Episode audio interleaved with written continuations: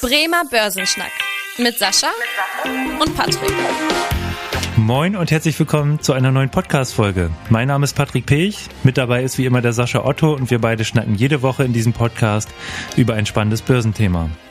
Ja, und heute werfen wir mal einen Blick auf die Notenbanken, die ja gerade fleißig dabei sind, ihre Geldpolitik umzustellen und den Zinserhöhungszyklus einzuleiten.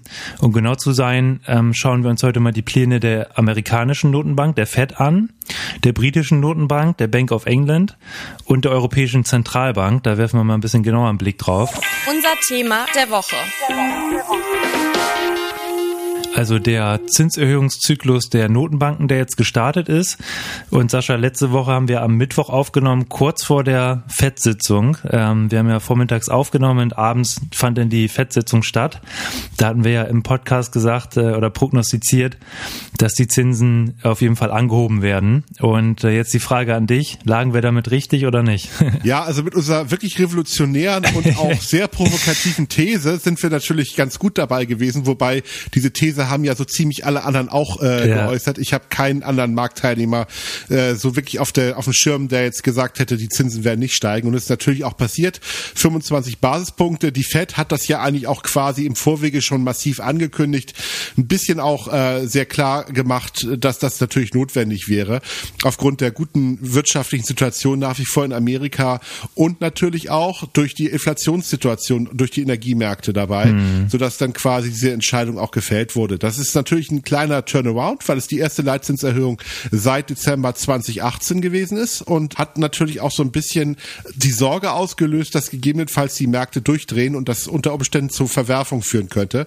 Hat es aber tatsächlich nicht. Am Ende ist es gut im Vorwege kommuniziert worden. Tatsächlich wurde an dem Tag der Zinsschritt erstmal begrüßt und hat dazu geführt, dass die Märkte sich ganz gut entwickelt haben. Gut, und dann äh, hat man wieder den Tagesordnungspunkt auf andere Themen, also insbesondere natürlich den Krieg in der Ukraine gerichtet, sodass die Kapitalmärkte darauf erstmal, sag ich mal, das sehr schnell abgehakt haben aus meiner Wahrnehmung heraus.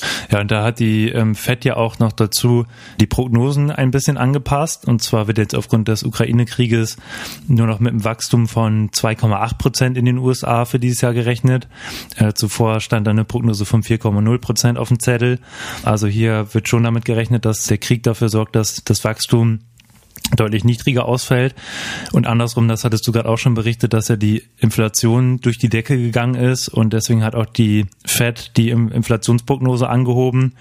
Also auch hier wieder, was wir in den letzten Wochen immer mal wieder hatten, das Thema Stagflation, dass wir also quasi eine, eine hohe Inflationsrate und eine ähm, stagnierende Wirtschaft haben, kommt hier wieder so ein bisschen zu tragen, wobei man ja sagen muss, wir haben ja weiterhin Wachstum, also ist jetzt keine, keine Stagnation der Wirtschaftsleistung, ähm, aber ist jetzt schon auf jeden Fall ein bisschen eingetrübt durch die, durch die Krise hier. Und da auch nochmal das ähm, für dieses Jahr, das war jetzt auch nicht die letzte Leitzinserhöhung der FED, sondern es werden ja auch weitere Zinsschritte in diesem Jahr erwartet, sogar bis zu sechs Zinsschritten. Also da sieht man schon, dass die jetzt, die Währungshüter da fleißig dabei sind die Zinsen anzuheben. Und jetzt äh, lass uns auch nochmal einen Blick nach Großbritannien werfen, Sascha. Wie sieht's denn da aktuell aus, gerade so nach dem Brexit? Wie hat sich eigentlich so die britische Wirtschaft entwickelt und wie geht auch äh, die Notenbank damit um? Also hier haben wir den dritten Leitzinsschritt in Folge. Wir hatten letztens gerade einen Beschluss gehabt, wieder um 0,25 Prozent die Zinsen zu erhöhen, also auf 0,75 Prozent. Die sind noch deutlich pessimistischer als die Amerikaner, was die Inflation betrifft. Die erwarten momentan eine Inflationsrate von deutlich mehr als 8 Prozent. Ich glaube, da mischt sich natürlich auch nochmal der Brexit runter, weil äh, natürlich auch in Großbritannien momentan eine ganze Menge hm. Lieferketten gestört sind und das natürlich die Preise auch verteuert. Also auch da sieht man ein Stück weit, dass diese Wirkung dabei ist. Also nach wie vor ist der Brexit natürlich zur Unzeit gekommen und man sieht einfach auch noch mal ein Stück weit, dass das die Notenbank auch unter Druck setzt. Eigentlich müsste die Notenbank bei so einer Schätzung wahrscheinlich die Zinsen noch weiter erhöhen. Das würde aber auch natürlich die britische Wirtschaft massiv abwürgen und momentan geht da nicht mehr. Also da kann man nicht anders sagen. Mhm. Optimistisch klingt die Notenbank auch nicht unbedingt. Also wenn man die Zwischentöne der Engländer hört, sieht das auf jeden Fall nicht nicht so ganz äh, rosig aus, was die Zukunft der Volkswirtschaft Großbritannien betrifft.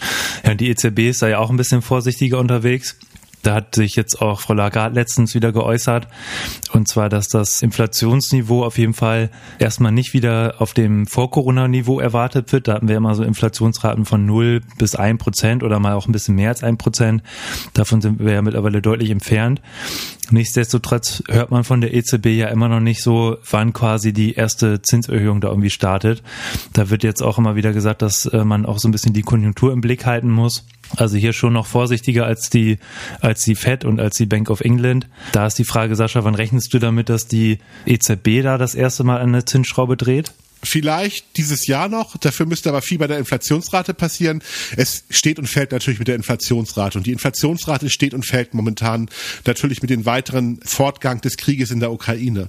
Weil wenn dort, ich sag mal, die, der Krieg weiter länger andauern wird und auch natürlich gegebenenfalls irgendwann ein Embargo für russische Energie verhängt werden würde, würde das die Inflationsrate stark befeuern und auf der einen Seite auch natürlich eine schnellere Zinserhöhung notwendig machen.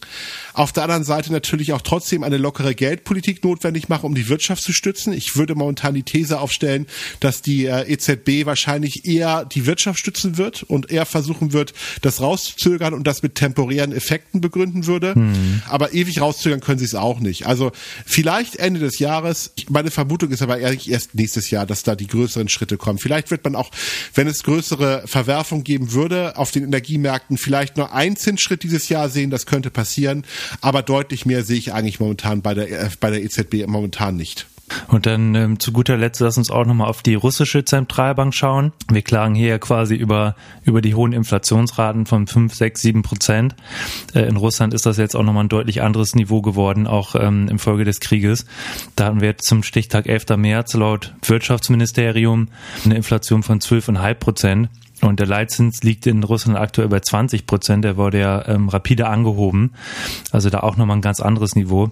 Dann auch gerne nochmal, ähm, Sascha, lass uns gerne nochmal auf die deutsche Wirtschaft schauen. Wir haben jetzt auch gesagt, die EZB ist so ein bisschen vorsichtiger aufgrund der Wirtschaft und aufgrund der Inflation, dass die erstmal nochmal so ein bisschen beobachtet werden soll. Was macht denn eigentlich hier auch die Konjunktur, die Wirtschaft hier in Deutschland? Ähm, Gibt es da schon erste Folgen, die man sehen kann, was jetzt auch der Krieg für unsere Wirtschaft hier in Deutschland bedeutet? Ja, der IWF hat uns erstmal die Konjunkturprognose angepasst für 2022. Also wie, man ist eigentlich davon ausgegangen, dass nach Corona die Welt wieder sehr in Ordnung ist und dass wir so eine richtige Boomphase erleben mit vier Prozent Wirtschaftswachstum. Aufgrund des Krieges hat man jetzt erstmal die äh, Prognose auf 2,1 Prozent runter revidiert. Äh, Begründung ist, glaube ich, auch allen irgendwie klar. Höhere Rohstoffpreise, das äh, schmälert den Gewinn und natürlich auch die Dynamik der Unternehmen und natürlich auch Lieferengpässe. Das hat nicht nur mit der Ukraine-Krise zu tun. Man sieht ja jetzt auch zum Beispiel, mhm. dass Corona auch in China nicht vorbei ist. Wir haben diverse Städte, die dort in den Lockdown geschickt werden und man hat natürlich auch so ein bisschen die Befürchtung, dass dann wieder wichtige Vorprodukte fehlen für die deutsche Industrie. Also man sagt, das wird kein schlechtes Jahr für die Wirtschaft, aber es wird auf jeden Fall kein, kein Boom oder kein Euphorie-Jahr. Natürlich äh, sind da auch eine ganze Menge Fragezeichen. Auch ein IWF geht jetzt momentan davon aus, dass dieser Krieg sich nicht weiter ausdehnt und äh, sollte da natürlich nochmal gegebenenfalls das eine oder andere passieren oder der Krieg länger andauern, gehe ich fest davon aus, dass diese Wirtschaftsprognosen natürlich massiv nochmal auch nach unten revidiert werden müssen. Hm. Also das ist da halt das große Fragezeichen, was wir momentan an den Kapitalmärkten und in der Wirtschaft haben. Hm, okay, und ja, du hast die Rohstoffpreise schon angesprochen. Äh, da möchte ich auch nochmal gerne ähm, auf den Nickel eingehen. Da haben wir auch, ich glaube, auch letzte oder vorletzte Woche schon mal kurz drüber gesprochen. Da hat sich der Preis ja auch seit Kriegsbeginn verfünffacht, also schon schon ein extremer Preisanstieg da. Und das wird halt ja vor allem für die ähm, Herstellung von Batterien benötigt bei E-Autos. Da hatte ich jetzt auch ganz interessante Statistiken gelesen. Da ähm, ist halt der Grund, weil auch ein großer Teil aus Russland kommt von dem Nickel und beispielsweise Deutschland äh, merkt man auch wieder hier die, die Abhängigkeit von Russland, weil 40 Prozent der Nickelimporte aus Russland kommen und deswegen sind auch hier gerade die deutschen Unternehmen, die Automobilhersteller auch auf der Suche, wie man quasi diese russischen Importe, die man früher hatte, so ein bisschen äh, verlagern kann. Aber das wird natürlich auch erstmal eine gewisse Zeit dauern. Von daher ist da jetzt auch nicht kurzfristig irgendwie mit einer deutlichen Besserung zu rechnen. Sascha, was mich nochmal interessiert, äh, jetzt äh, merkt man das ja auch schon, der ein oder andere, der jetzt irgendwie auch eine Immobilie kauft, eine Wohnung kauft, ein Haus kauft oder was auch immer und sich jetzt mal ein Angebot von der Bank einholt, dass auch da die Zinsen natürlich schon für Baufinanzierung steigen, natürlich auch infolge der, äh, der Inflation, der, der Zinserhöhungen weltweit. Hat das eigentlich Auswirkungen auf den Immobilienmarkt, beziehungsweise mit au welchen Auswirkungen rechnest du da? Ich glaube, da gibt es zwei Faktoren, die man, die so ein bisschen gegenpolmäßig sind. Natürlich ist es so, wenn die Finanzierungskosten jetzt steigen, dann ist es natürlich ein Stück weit so, dass ich mir nicht so viel Kredit mir leisten kann bei einer gegebenen Rate. Und die meisten Menschen haben ja ein festes Budget, was sie nicht überschreiten wollen oder können, um ihr Haus zu kaufen und sagen dann, okay, ähm, vorher konnte ich mir vielleicht ein Haus leisten, was 300.000 Euro gekostet hätte. Jetzt kann ich mir das gegebenenfalls noch leisten aufgrund der etwas höheren Zinsen von 250.000 Euro. Mhm. Das heißt, es wird weniger Nachfrage geben, wenn die Preise steigen. Also das müsste eigentlich den Preis ein bisschen drücken. Auf der anderen Seite habe ich aber auch die Vermutung, dass bei Unsicherheit die Menschen immer gerne so diesen Gedanken haben, ich möchte mein sicheres Eigenheim haben. Das ist für mich so ein Schutz und deswegen vielleicht auch die Bereitschaft haben könnten, dass gegebenenfalls auch mehr Geld in die Hand genommen wird und auf andere Dinge eher verzichtet werden würde. Also das könnte ein Effekt sein. Hm. Gerade natürlich auch durch Corona getrieben. Also ich würde sagen, dass da die Preise jetzt massiv fallen, sehe ich jetzt nicht. Auf der anderen Seite gibt es natürlich auch noch das Problem, dass jetzt die Neubauten teurer werden, weil ich meine, auch ein Haus besteht ja aus Rohstoffen und viele Rohstoffe steigen momentan im Preis. Ich meine zum Beispiel das Thema Kupfer ist ja auch massiv im Kreis gestiegen und ein Haus beinhaltet ja auch eine ganze Menge Kabel. Also auch da steigen die Preise ein Stück weit. Aber auch solche Dinge wie Holz, wenn man sich ein Holzhaus baut, werden ja auch weiter im Preis steigen, weil Ukraine ist ja auch Lieferant für Holz zum Beispiel. Auch da muss man natürlich gucken, ob das gegebenenfalls äh, nochmal Auswirkungen hat. Mhm. Also ich sehe jetzt nicht unbedingt, dass die Preise explodieren, ähm, aber ich sehe jetzt auch keine fallenden Preise. Und durch die leicht oder durch die leicht steigenden Zinsen ist das ja quasi fast so etwas ähnliches wie eine Preiserhöhung, die wir da ein Stück weit sehen werden in den nächsten Monaten. Ja, interessant, weil das ist gerade so ein, so ein Thema, wo ich mir auch irgendwie gefühlt gar keine Prognose zutraue. Wie du auch schon gesagt hast, gibt es da so unterschiedliche Effekte, die gerade auf dem Immobilienmarkt einspielen. Und gefühlt kennen wir das ja auch gar nicht mehr, dass mal irgendwie die Preise stagnieren oder sogar fallen, sondern ich kenne eigentlich nur ja, Preissteigerungsraten von sechs, sieben, acht Prozent pro Jahr oder so. Deswegen, das wird auf jeden Fall auch nochmal spannend sein zu beobachten an dieser Stelle. Und ja, dann würde ich auch sagen, kommen wir zum Ende der heutigen Podcast-Folge. Und wie immer, wenn euch die Folge gefallen hat, freuen wir uns sehr, wenn ihr dem Podcast folgt und ein Abo dalasst oder auch eine Bewertung schreibt bei Spotify oder Apple Podcast. Und ansonsten freuen wir uns, wenn ihr in der nächsten Woche wieder einschaltet. Bis dahin, tschüss. Tschüss. Vielen Dank fürs Interesse. Das war der Bremer Börsenschnack, ein Podcast mit Sascha und Patrick. Noch ein kurzer Hinweis und an dieser Stelle liebe Grüße aus der Rechtsabteilung. Die gesprochenen Inhalte bilden die persönliche Meinung der handelnden Person, also in den meisten Fällen von Sascha und mir wieder.